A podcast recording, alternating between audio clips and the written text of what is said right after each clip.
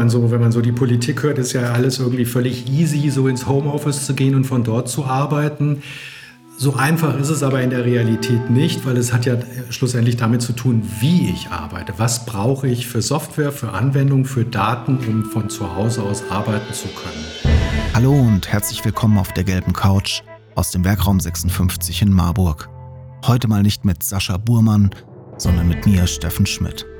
Wir im Werkraum 56 haben uns in den letzten sehr herausfordernden Tagen überlegt, wie wir auf die aktuelle Situation möglichst optimistisch und produktiv reagieren können.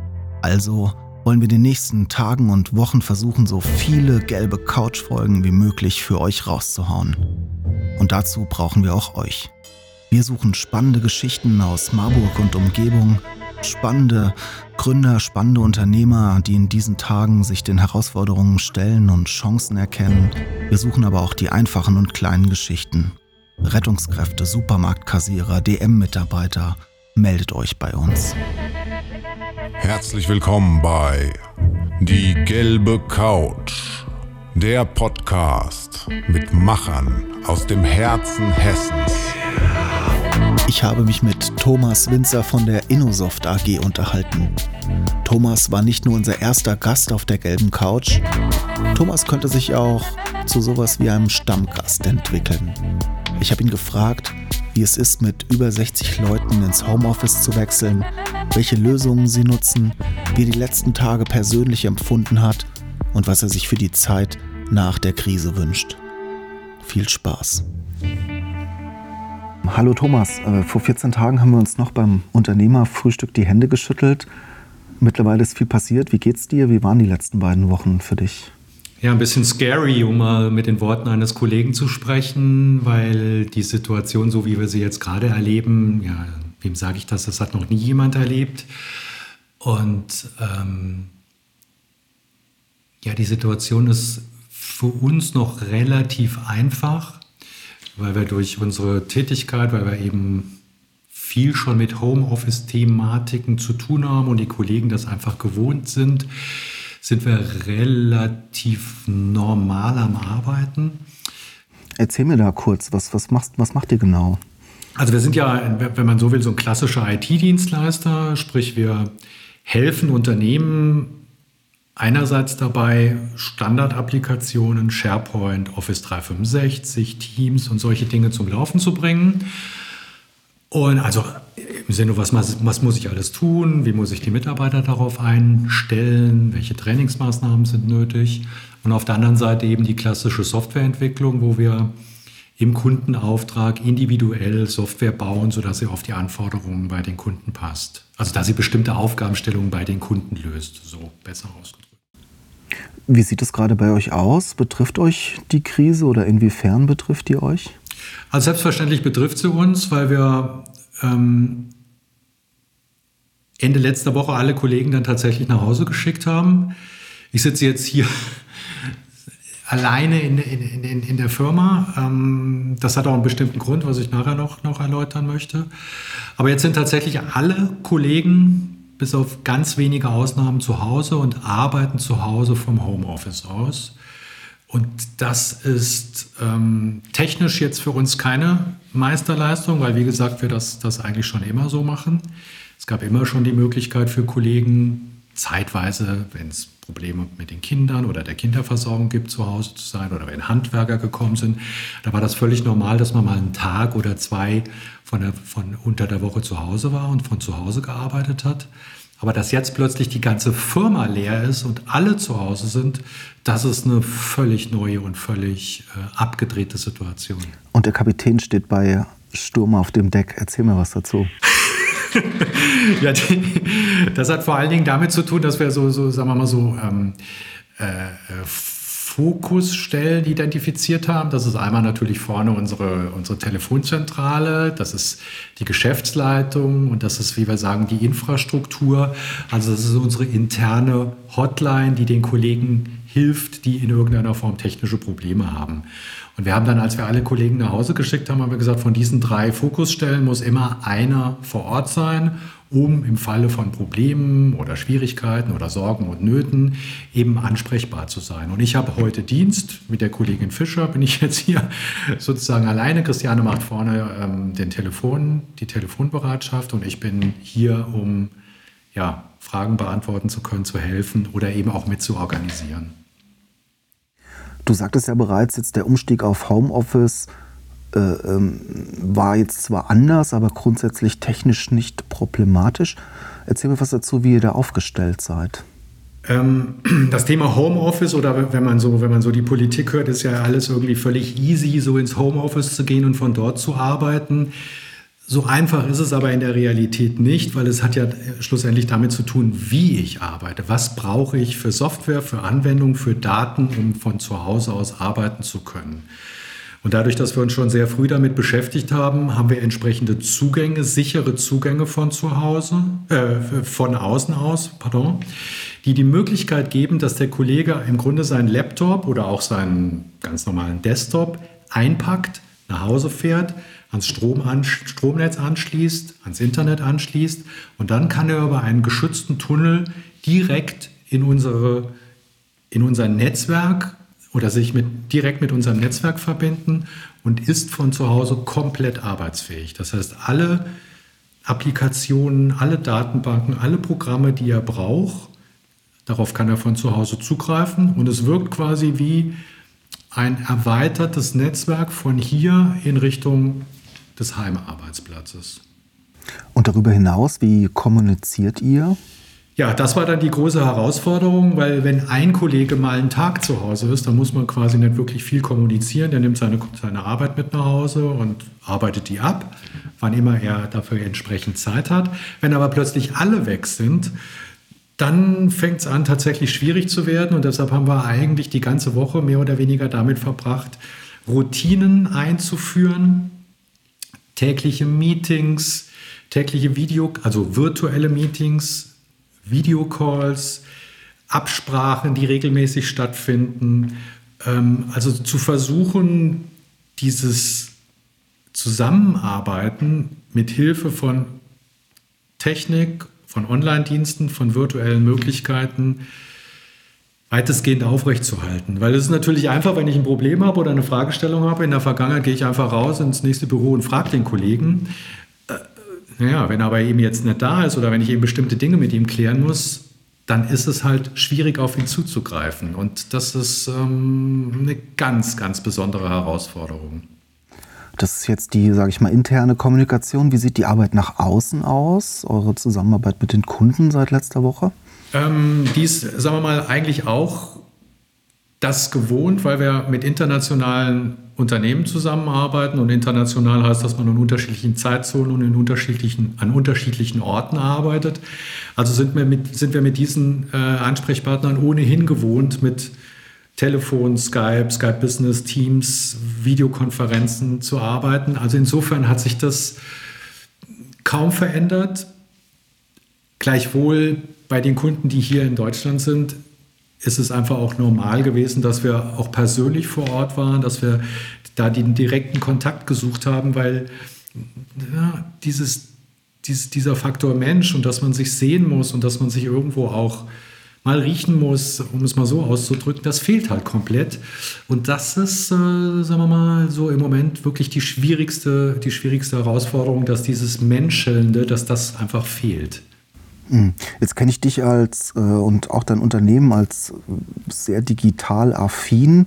Wie sieht es bei Unternehmen aus, die da bislang äh, nicht so gut aufgestellt waren? Was können die tun? Oder was empfiehlst du denen vielleicht jetzt auch in der Kürze der Zeit, in der sie handeln müssen? Ja, es ist tatsächlich schwierig, weil es, weil es grundsätzlich davon abhängig ist, welche Tätigkeiten die Kollegen oder die, die Menschen in den Firmen machen und was sie brauchen, um zu arbeiten. Also ich habe letzte Woche von einem Fall gehört, da hat der Chef gesagt, so, wir gehen jetzt alle ins Homeoffice, hat Laptops angeschafft und als dann alle im Homeoffice waren und die Laptops nutzen wollten, stellte man fest, dass es nicht reicht, nur einen Laptop zu haben, weil die brauchten auch Zugriff auf bestimmte Unterlagen, die brauchten Zugriff auf Applikationen, die eben nur in der Firma installiert waren. Also was ich damit sagen will, es ist sehr, sehr schwierig jetzt ein Rezept zu geben, dass je, ich will nicht sagen jedes, aber dass das Unternehmen, die das bisher nicht genutzt haben, ähm, diese Möglichkeit jetzt in Betracht ziehen. Es hängt ganz stark davon ab, wie arbeite ich, was brauche ich für meine Arbeit. Und wenn ich beispielsweise eben bisher gewohnt bin, papierbasiert zu arbeiten, da werde ich natürlich ganz große Probleme haben, sei denn, ich nehme die ganzen Aktenordner mit nach Hause, von zu Hause aus eben zu arbeiten. Springen wir gerade nochmal zum Homeoffice und den Mitarbeitern, von denen ihr auch einige habt. Und neulich hatten wir hier ein Interview zum Thema Familienfreundlichkeit. Wie nimmst du das gerade wahr? Wie gehen die Mitarbeiter mit der Situation um, die auch in vielen Fällen sehr wahrscheinlich Kinder haben? Äh, also da kann man, kann man ganz klar sagen, die, die haben auch die Anfang, also jetzt gerade Anfang der Woche, Montag, Dienstag, teilweise auch heute noch, viel Zeit damit, invest, äh, viel Zeit damit verbracht, den Arbeitstag zu organisieren. Und das heißt, Kinder laufen durch die Gegend, ähm, sind andere Unterbrechungen, äh, die eintreten.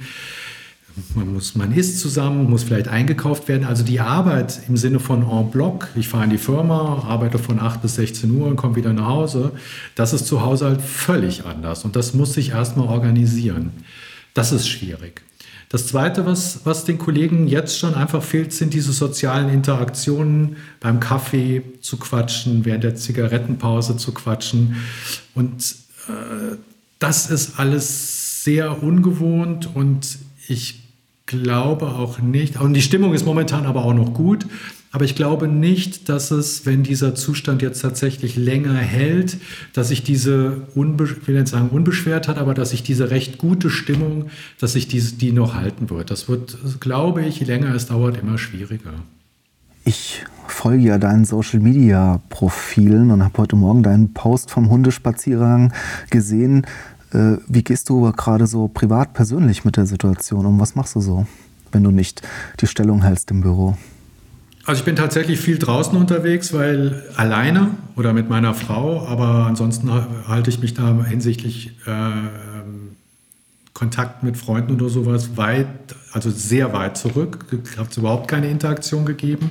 Aber ich gehe raus, weil raus und frische Luft und Sonne und das, das, das brauche ich und das braucht auch mein Körper, das braucht jeder Körper und ähm, das glaube ich ist auch ganz wichtig, dass man das weiterhin tut wenn man die Distanz wahrt, wenn man eben keinen Kontakt zu jemandem anderen eingeht, dann kann man das auch weiter tun und ich werde das auch weiter tun, ganz sicher, weil das brauche ich, sonst kann ich nicht leben, nicht existieren. Was wünschst du dir denn für die Zeit danach? Hast du dir daran schon Gedanken gemacht? Was sind die Chancen vielleicht unternehmerisch, gesellschaftlich? Also die Chance ist da, was ich bei mir auch irgendwo so spüre, ist, dass man, also ich bin zweigeteilt. Einerseits bin ich ähm, natürlich auch ein Stück weit besorgt, angespannt, schlafe auch unruhig, weil im Sinne der Verantwortung, wie geht es weiter, wie entwickelt sich die Firma, wie entwickelt sich die Gesellschaft, die gesamte Wirtschaft. Das treibt dann natürlich massiv um und ich merke auch sehr deutlich, dass, dass mein Unterbewusstsein und mein, also jetzt nicht die, die, die vordergründigen Gedanken, sondern dass ich mich permanent damit beschäftige.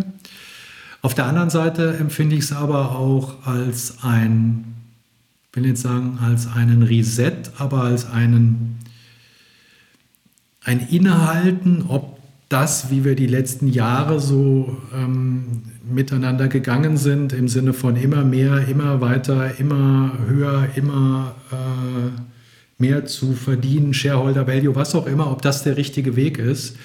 Also ich frage mich schon, ob sich vielleicht tatsächlich aus dieser Krise auch was Positives ableiten lässt im Sinne von enger zusammenzurücken, solidarischer miteinander umzugehen, das Wir-Gefühl irgendwo mehr zu entwickeln. Und insofern heute, glaube ich, vielleicht liegt tatsächlich auch in dieser Krise eine, eine, eine große Chance. Wie es weitergeht, keine Ahnung. Ähm, weil, das muss ich auch noch sagen, man merkt schon, wie einzelne Unternehmen Partner von uns mit dieser Krise umgehen, wie sie sich selber irgendwo mit dieser Krise auseinandersetzen, wie sie selber agieren. Das ist teilweise schon grenzwertig, was wir da erleben. Andererseits eben aber auch viel Solidarität, viel Zusammenhalt. Also eine Prognose traue ich mir momentan nicht zu, vielleicht nächste Woche, aber jetzt aktuell würde ich keine wirkliche Prognose abgeben können. Uns hören ja einige Unternehmer zu. Äh, was macht ihr in diesen Tagen? Ähm, habt ihr irgendwelche Angebote, irgendwas, was du noch loswerden willst? Also wir haben ja, ja unser, unser, wir sind ja so im Bereich Augmented Reality unterwegs. Das heißt, dass man so mit, mit, ähm, mit Informationen, die in, in, in, das Sichtfeld von einem Smartphone eingeblendet werden, ähm, über die Ferne helfen kann, Probleme zu analysieren und, und zu helfen. Und da haben wir äh, einfach so aus Solidarität heraus ein Angebot geknüpft, dass wir gesagt haben, bis zum 31.05. kann jedes Unternehmen, welches da eine Notwendigkeit sieht, mit diesen Technologien eine bessere Dienstleistung zu erbringen, kann das nutzen, kostenfrei nutzen, ohne jegliche Verpflichtung. Das ist so ein bisschen ein Beitrag von uns, wo wir sagen, es gibt eben Firmen, denen es viel, viel schlechter geht, die viel, viel mehr Schwierigkeiten haben, mit der Situation wirtschaftlich, inhaltlich von der Arbeit her umzugehen. Und das ist so unser Beitrag, den wir da ähm, leisten und das quasi seit gestern anbieten, ohne, und das ist mir ganz wichtig, ohne Hintergedanken.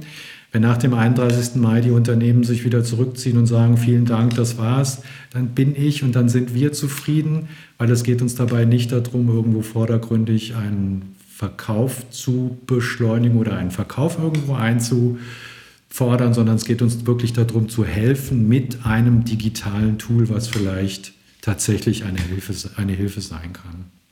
Da kommt mir noch eine Frage, die ich dir gerne zum, äh, eine Frage, die ich dir noch gerne stellen will. Ähm, viele sagen, Thema Beschleunigung, es passiert jetzt viel. Viele Startups und viele Unternehmen äh, wird es jetzt bald nicht mehr geben. Äh, möglicherweise die Einzelhändler sterben jetzt äh, zehnmal so schnell, wie es eigentlich irgendwie prognostiziert war. Es wird einen Riesenwandel hin zu Online geben. Wie schätzt du das gerade ein? Ist es wirklich ein Katalysator für Entwicklungen, die sich schon abgezeichnet haben? Möglicherweise, aber ich bin mir nicht sicher, ob ich das möchte oder ob ich das gut finde. Ähm, weil was ja alle Startups und alle, die im Moment irgendwo ihr Heil im Digitalen sehen, uns jeden Tag, auch uns als Dienstleister, als IT-Dienstleister vermitteln, ist, die Zukunft liegt im Digitalen. Ich glaube es nicht im Sinne von, dass es nur noch digital ähm, zugeht, weil wir sind am Ende des Tages eben Menschen und wir brauchen, das sieht man jetzt hier bei uns, finde ich auch sehr deutlich, die, die, die Interaktion und das Menschliche. Und ich möchte weiterhin bei einem Einzelhändler ins Geschäft gehen können, möchte quatschen, möchte die Produkte in die Hand nehmen und ich bin selber eben so drauf, dass ich das definitiv nicht ausschließlich im digitalen sehe. Natürlich ist die Finanzdecke bei Restaurants, bei Einzelhändlern deutlich schmaler als bei einem großen Unternehmen. Und möglicherweise wird es sehr, sehr viel mehr Insolvenzen geben, weil eben tatsächlich kein neues Geld reinkommt oder keine Umsätze gestaltet werden. Aber ich hoffe, dass, dass es seitens der Bundesregierung, seitens des, seitens des, des Staates, seitens der Finanzbehörden Hilfen gibt, sei es nun Steuerstundungen ähm, ähm, oder Steuererlasse oder was auch immer, die einfach helfen, den Unternehmen helfen, die wenig liquide Mittel haben, dass sie diese Phase überstehen und weiter am Markt bleiben, weil das, glaube ich, ist für die Vielfältigkeit und für das, für das Leben in einer Stadt so wie Marburg unabdingbar. Digitalisierung hin oder her.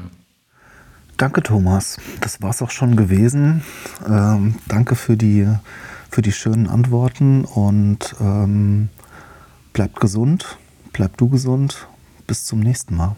Danke, das wünsche ich dir auch und ähm, ich freue mich schon drauf, wenn wir uns das erste Mal wieder die Hand schütteln können und sozusagen sorgenfrei einen Kaffee miteinander genießen können. Darauf freue ich mich auch. Dankeschön. Alles Gute, frohes Schaffen noch. Bis dahin, danke.